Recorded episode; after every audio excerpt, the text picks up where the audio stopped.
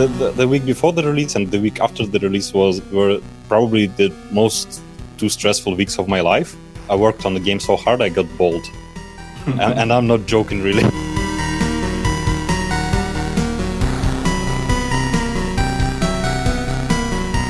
we're not focused to make some banger, some you know hit or, or, uh, or, great sales. We just try to make little games that are interesting to ourselves at first place, and we not focus at uh, some sales numbers or you know famous.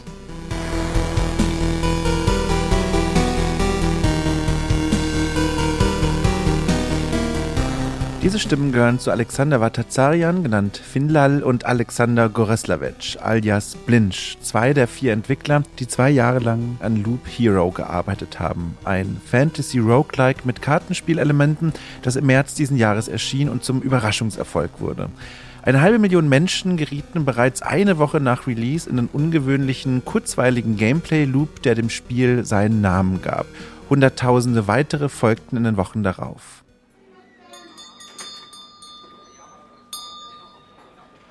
Dieser Weg zum überraschenden Riesenerfolg war mühsam. Die Entwicklung des Spiels für die vier Entwickler, die nicht gemeinsam in einem Büro, sondern auf der Welt verstreut miteinander arbeiten, eine Herausforderung. Ihre Geschichte will diese Audiodoku erzählen. Mein Name ist Dom Schott und das hier ist eine Reise durch die Welt von Loop Hero und ihren Schöpfern. Hi. Uh -huh. Oh, hi. Hi there. Now, now it's working. Hey. Über Videochat treffe ich Blinch und Finlal, um mit ihnen über Loop Hero und die Zeit vor dem Überraschungserfolg zu sprechen. Yeah, yeah, all good. Oh, hello. Vor mir sitzen zwei junge Männer in ihren Arbeitszimmern. Bei Blinch entdecke ich im Hintergrund auf dem Bett liegend eine schlafende Katze. Finlal grinst ohne Begleitung in die Kamera. Das Duo gehört zu den vier Freunden, die gemeinsam vor sieben Jahren Four Quarters gegründet haben. Ein reines Homeoffice-Studio, deren Mitarbeiter quer über Osteuropa verstreut leben und arbeiten. There, there is no like physical studio. It doesn't exist. It's uh, we are all uh, working from home. Uh, I live in Moscow. Blinch lives in uh, Baltisk, which is like Kali Kaliningrad. Kaliningrad, uh, yeah. Yeah, it's it's in Kaliningrad area. The and uh, one other artist lives in Izhevsk, and uh, uh, our main programmer lives in um, like how do you, how do you say it in English? Un- under Moscow. under Moscow. yeah, he lives in Korolyov. It's near near to Moscow. Yeah. But it's still uh, you know different city. Als wir uns zu diesem Interview trafen, hatte das Entwicklerteam gerade erst verkündet, dass Loop Hero ein riesiger Erfolg für das kleine Studio ist. Über 500.000 Verkäufe in nur sieben Tagen, dazu kommen tausende zufriedene Kommentare auf Steam und hohe Testwertungen der Spielepresse. Genau darum will ich auch zuerst von den beiden wissen, wie es sich so anfühlt, plötzlich auf einer gigantischen Welle des Erfolgs zu reiten. Um. We don't know. we're not expected, and we not strive for it, and now we're really shocked, and uh, we keep working. So. Für mich ist nicht nur diese bescheidene Antwort überraschend, sondern auch der Tonfall der beiden. Sie scheinen wirklich überrumpelt von der positiven Resonanz und wirken so, als würden sie sich lieber in noch mehr Arbeit stürzen, als sich hier ins Rampenlicht zu stellen. So überrascht es mich dann auch nicht mehr ganz so sehr, dass sie keine Release-Party hatten, sondern am großen Tag der Veröffentlichung direkt dazu übergingen, von Spielern und Spielerinnen gemeldete Bugs zu fixen. Yeah, we're sitting in Discord and pretty pretty quick we starting to get uh, first bug report and we start yeah like me and so, the main programmer were just okay time yeah, to fix. And yeah they fix it and with this uh, deceiver our main artist just uh, starting you know to try and uh, monitoring all bug reports in steam uh, discussion and so try to catch this one by ourselves. So it's well was uh, like i don't know bug bugs fixing day. yeah. uh,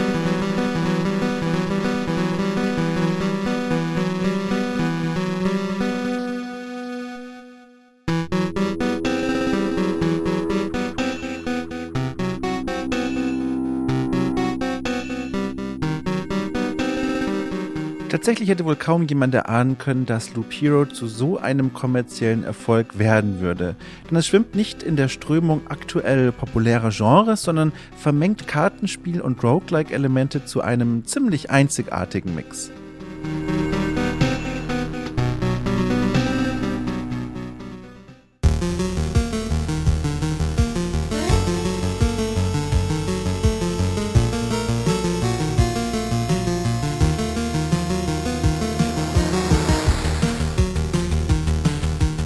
Ein Held, der Loop Hero, marschiert unermüdlich und vollautomatisch auf einer zufallsgenerierten, rechteckig bis kreisrunden Bahn, auf die wir aus der Vogelperspektive blicken und die, wie auch die gesamte übliche Spielwelt, in Jahrzehnte alt wirkende Pixelgrafik getaucht ist. Nur Begegnungen mit Monstern wie Vampiren, Riesenspinnen und Goblins bringen ihn kurz zum Halt. Der nun entbrannte Kampf wird erneut automatisch ausgeführt. Die Spielenden können nur indirekt eingreifen, indem sie dem Helden neue Ausrüstungsgegenstände anlegen, die in den bereits gewonnenen Kämpfen erbeutet wurden.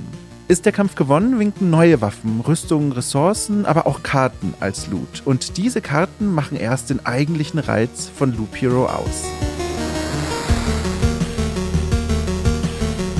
Denn diese Karten können entlang der Bahn gelegt werden, auf der unser Held entlang marschiert. Sie haben dabei ganz unterschiedliche Effekte. Einige beschwören neue Gegner herauf, andere unterstützen uns im Kampf gegen die Monster.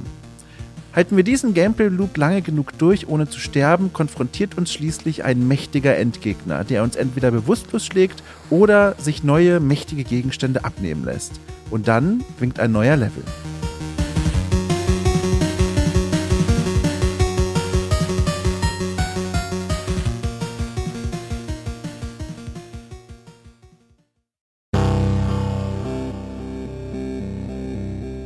Drumherum und dazwischen dürfen wir mit den gesammelten Ressourcen eine kleine Basis ausbauen und erweitern, unsere Kartendecks verwalten und neue Fähigkeiten für neue Helden freischalten. Und das war's. Das ist die Idee von Loop Hero, die in dieser Form bereits existierte, als die Arbeit an dem Spiel 2019 im Rahmen eines Game Jams begann.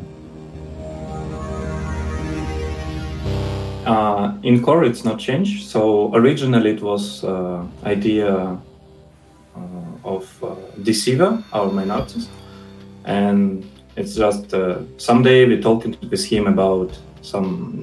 It was like little brainstorm about new ideas for games, what we have, and he talked to me about this idea when you have little man who just walk in circle and fight uh, with uh, his own and we just uh, place some tiles around him and he tried to diff- try to fight with uh, difficulties we place and uh, get stronger.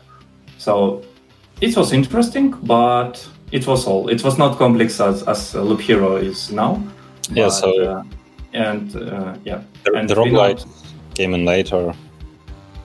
When we Yeah. first made the, the game it was just you walk around the loop. If you die you start from the beginning. That's it Yeah, Uh, so, uh, but we're not starting to make Loop Heroes then, and we back to this idea at uh, Ludum Dare 2019. Yeah, and then I just remember that idea and like, oh, okay, let's try to make this one, and this is how it started. yeah it was october the ludum dare 45 Yeah, but uh, we, we actually failed that this uh, Ludum Dare game was not ready; uh, it was unplayable, and uh, yeah, yeah there but- was no fighting though. Uh, like we have we have a version of this game uh i I want to, to showcase it somehow to the people because it's very funny. The hero walks on the road very very slowly. Like there is one speed in the expedition right now yeah? Half of that. Uh and uh yeah when he he he doesn't fight the monster he just goes past them and uh, you can look at the equipment in his inventory but not equip it you cannot equip it. And that was all that was uh, that was So- ready in in ludum dare Yeah, and after Ludum Dare, we just decide uh, let's try to maybe uh, make post-jam version, and then we like uh, okay, it's uh, look interesting. Let's make some little demo, and uh, it was ready for December, and then we just pitch it to Devolver and starting to mm, main develop of full game.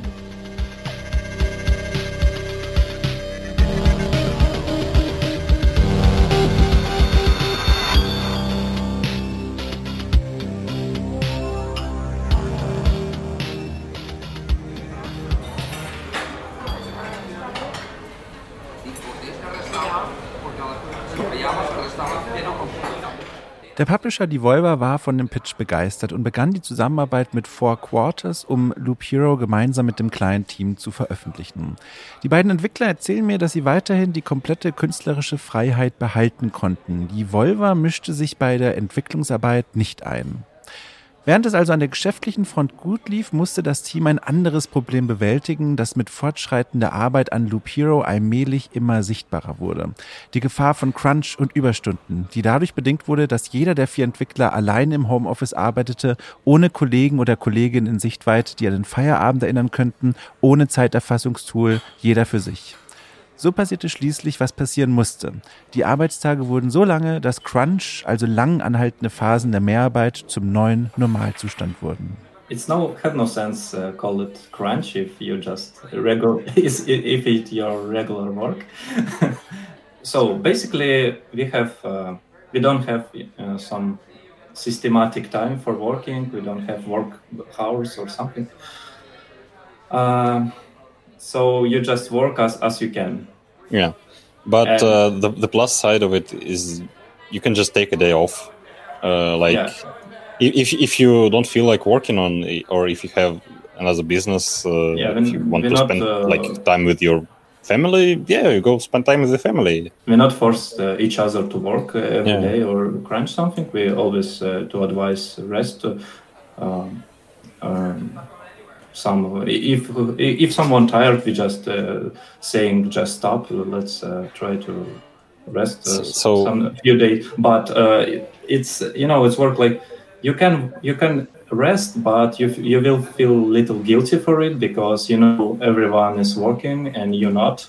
And you know you, you can play some games uh, in freely because uh, you just will feel guilty for it and you're trying to so, so we don't have a evil boss with the whip who, who, who like makes us work and makes us crunch and so on. But like we are the boss with the whip, and uh, like we see the bugs on Steam or people who are asking for the mid expedition saving. It's a, say that it's a critical feature for them, and like yeah, we just back to work and and it can be right around the clock. We can be really working pretty late like maybe for um, 4 am or something. It's pretty normal for us.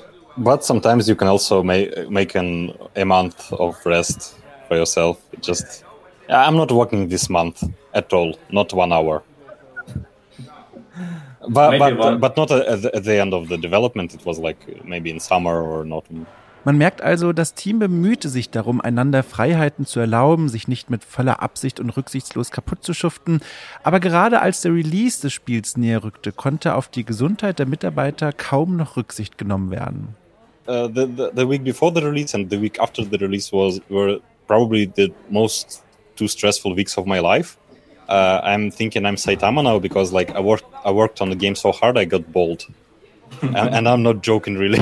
like, yeah, like uh, I got a vaccine from COVID uh, for COVID, and like because of that my immunity got lower. Uh, the the hair became uh, like brittle, and uh, because of the high stress, they just started falling out. They will grow up. I checked with the doctor, but like they started to fall out, and like all of my keyboard was in hair. I thought I got like a piece of uranium in my table that I get radiated. I don't know, like, I, so I, had to shave my head. Yeah, but uh, last few last uh, few months before release, it was really stressful, and we working really hard, and just all time, all days. We, it was no really rest, I guess it's we, we a little bit burnout. yeah, but but now like two weeks after the release, it's finally okay. Like it's back to normal now. Yeah, back to normal. Yeah.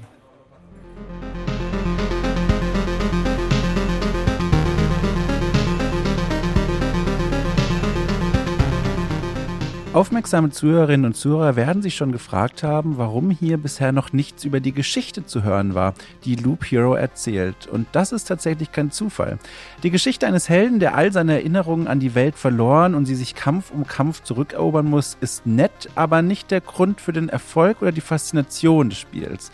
Tatsächlich entstand diese Rahmengeschichte auch erst viel später, als längst die Grundmechaniken des Spiels existierten und noch irgendwie in eine passende Ingame-Story eingebettet werden mussten. Uh, it was story was uh, writing by our artist Deceiver once more time. yeah, he, he's uh, the main uh, the, the, the, the, the mind behind the game. Yeah, so uh, he is starting to writing story uh, in a way like he tried to explain some gameplay feature, like why why is the hero walk walking empty road? Maybe because it was end of the world and he there nothing else. Uh, he have power to build some tiles and its lands, but he not the god or something. Maybe he not really build it. Maybe he remember it and it's already there. So in this way, all story was writing, and uh, it's it was uh, fundamental, right, of the story. But then we try to make it more complex and add uh, a, a lot of interesting stuff. Here.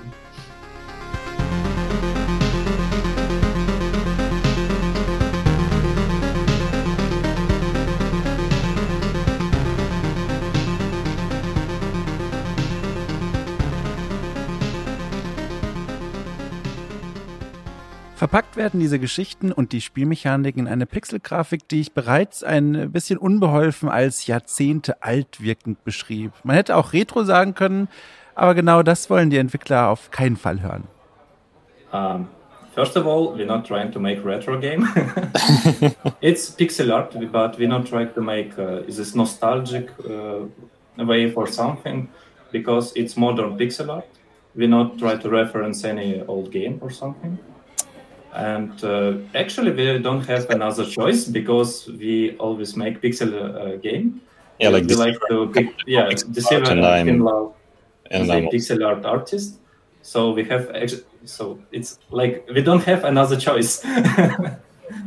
but but uh, the, like maybe there are traces of uh, an old game style like Amiga or Commodore because uh, when we started Ludum Dare development, like we had only two days to make all all the graphics and, all that.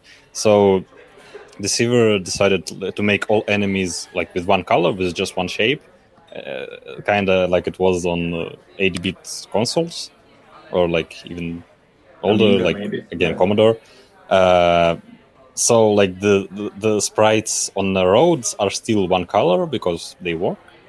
Uh, but that's pretty much uh, everything that uh, was left from from the those yeah, times when the game was like one color. Still, it's, still it's because uh, we have not enough time, but we not try to reference yeah, yeah. some old game. It, was just a quick decision for Ludum Dare because of the time constraints. And we just love pixel art. Und dann ist da noch der fantastische Soundtrack, den ihr bereits reichlich im Hintergrund hören konntet. Mal treibende, mal melancholische Chiptune-Sounds, die Loop Hero im Gegensatz zur Grafik klar als modernes Spiel ausweisen. Es ist ein ausgewogener, wirklich gelungener Soundtrack, der das Geschehen im Spiel passend begleitet. Ich vermutete aus dem Bauch heraus, dass Finlal, der Komponist des Teams, sich die Artworks seiner Kollegen anschaute und dann, wie es Künstler nun mal so tun, zu irgendwelchen Melodien inspirieren ließ. Zu meiner Überraschung lag ich mit dieser Vermutung bereits ziemlich richtig. Yeah, kind of. Uh, actually, it's pretty, yeah, it's pretty similar how, how I work because um, I'm just trying to fit. Uh, I'm just trying for my music fit uh, gameplay as much as it can, and not try to make you know banger by them own, but try to uh, just make music uh, adding a little bit more atmosphere in all this game uh, gameplay.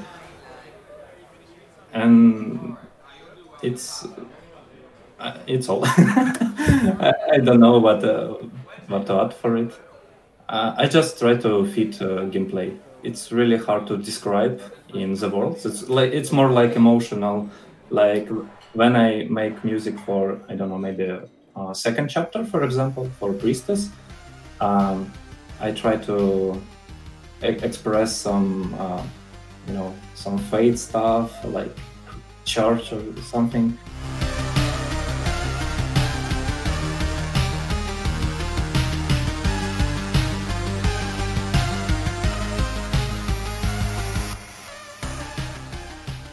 And when it's about Hunter and Free Chapter, it's more like uh, some cosmic sound because of uh, black holes. Um, and uh, some this it's he hunter it's chase it's uh, like uh, he strive for something and it's more aggressive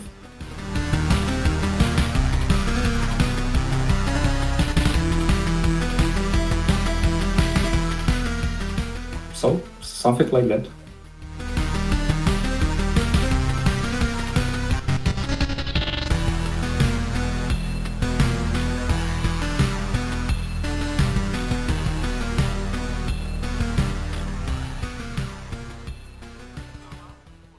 In den letzten Tagen hat das Duo und der Rest von Four Quarters die Zeit gefunden, neue Kräfte zu tanken und sich ein wenig zu erholen. Nun wollen sie mit neuen Updates und Inhaltserweiterungen das Spielerlebnis von Loop Hero erweitern, größer machen, Wünsche der Fans weiter berücksichtigen und umsetzen. Und diese Aufgaben wird das Team noch die nächsten Jahre beschäftigen. Das sagen sie mir, als ich frage, ob ihnen denn schon die nächste Spielidee unter den Fingernägeln brenne. Development of Loop Hero was really hard and in our our mind it's only we want to rest and I, I don't think so. We have next game yeah, right yeah. all of the ideas are just about the pure content patches. Yeah and and, try uh, to rest uh, maybe. And then we for sure we will uh, create something new. You know we we're not a, a team who try to make sequel as fast as is possible. We only make want to make uh, interesting games, and uh, I think uh, we will create something new. Uh, I don't think so. We will make Loop Hero 2 or something.